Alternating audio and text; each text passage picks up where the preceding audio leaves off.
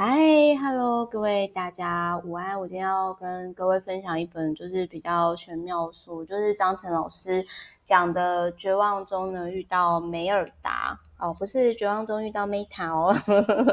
好，我先跟大家分啊，我先喝个茶润润喉。好。那他这一本书呢，就是有提到说，就是这个女主人翁呢，阿芳呢，她本来想要自杀，结果呢，却意外遇到梅婆婆的包包而开始翻转，然后透过一瓶水、山中小屋，然后她检视了她自己的人生。那我心里在看完之后呢，因为 Meta 也姓梅嘛，我心里就想说，好，如果就是说。呃，我我也希望我以后在老年的时候呢，呃，我可以就是带给大家，就是如果各位呃走不下去还是什么，一念之间，一念天堂，我希望可以成为有那样能量的人。那这个主人翁呢，反正就是哎，你就想就是那个得癌症啊，然后离婚啊，然后事业上受打击啊，被污蔑，就是你就会突然间觉得说。坏了 f 对不起，我爆粗口，就会觉得说我是一个好人啊，那我为什么会遇到这件事情？好人没好报啦，就是为什么坏人都过那么爽之类的，这种就很像说，哎，我是想到我十岁的时候，我那个时候帮忙长照家人，然后就是长照我佛事住长嘛，然后我那时候真的好痛苦，然后我的同学啊，或者是我家人也都无法理解我。的那种就是扛了过度属于不属于自己的压力，可是其实我不需要扛，然后我就觉得好痛苦，然后我就跟我妹讲说，我想要从那个屋顶跳下去，我要我要自杀，然后我妹就在那边哭了，跟我说，姐，如果你要跳，我也要给你跳，可是你要想清楚，诶，我们家只有一楼，一楼的楼顶跳下去你不会死呢，而且你可能你可能会残废什么之类，然后现在想说，嗯，我之前脚扭到都那么痛了。不行，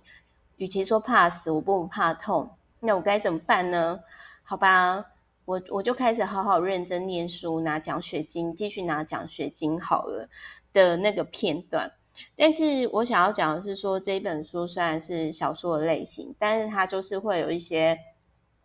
我觉得它有点像。呃，圣境预言书啦，延伸阅读可以看那个圣境预言书的那本书，就是圣境预言书也是小说，然后跟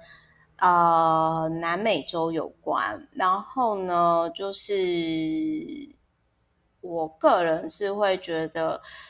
有时候虽然是小说，但是它还是会有一些我觉得蛮实用的地方。那我跟大家分享，比如说，如果你今天你觉得你自己缺乏福气，或者是命运不佳的药方哦，然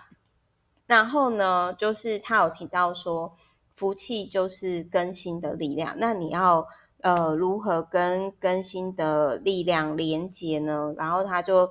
这一本书就教你说如何透过呃冥想。然后想象把火的能量呢，呃，吸到身体里面。然后在这一本书里面，我其实蛮，呃，我先讲一下，我还没有很完整看完这本书。就是通常张晨老师的书，我之前就有讲了，我大概就是大概很 rough 的整个速读的看过一遍之后，然后每一本书大概这他这一系列十几本我都会慢慢看。但我很认同他讲，就是说贵人是吸引来的。那他这一本书这里面呢，就有提到说呢，就是日本时代哦，有一个很认真刷厕所的赵万直，然后呢，他有提到就是说他本来是一个工人，然后后来就是他的主人其他就觉得说，哎，为什么这个人哦，都把那个我们家的厕所刷得亮晶晶，然后呢，就是如果你始终的很认真负责，即使周遭的人是没有。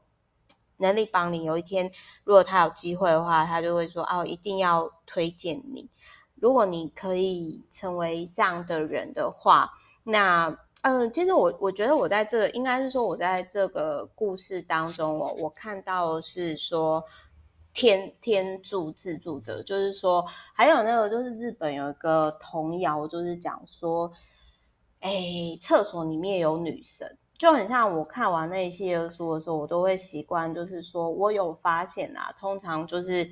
餐厅做的还不错的，他们其实在细节都会注意，他们厕所哪怕不新也会都会打扫干净。然后我之前在算运的另外一本书哦，就是有提到，就是说，哎，如果你你你想要就是呃 CP 值最高，就是你就是。多刷马桶，每天每天多刷马桶，这样就是呃刷马桶是 CP 值最高开运的方式哦。好，那我我先跟各位分享一件事情啦，就是说，嗯，你就想，如果你今天你现在很不顺，然后你你就看看这个作者哦，那个阿芳哦，这呃不这个主角啦，就是说，哎，他遇到副手暗算。他失去工作跟名誉，又被医生宣告罹患肺癌，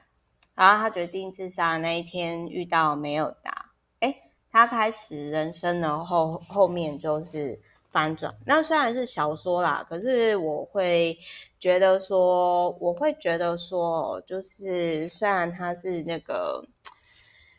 嗯。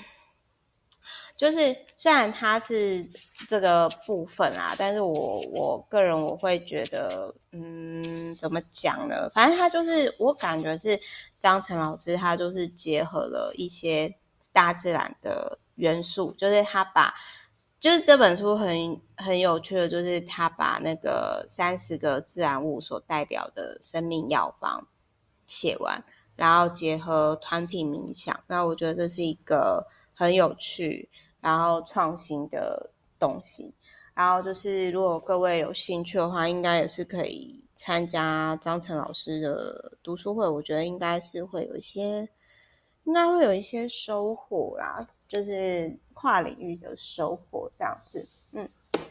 好，所以就是不好意思，我真的小说类型啊，我的 通常小说类型我也是都看说。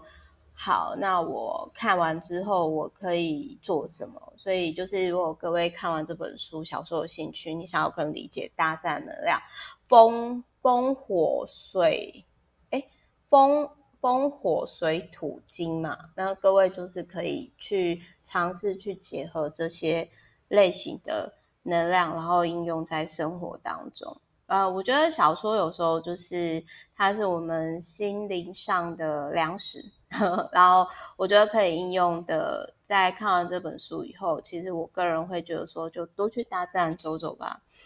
然后我觉得，嗯，好人为什么容易会遇到考验？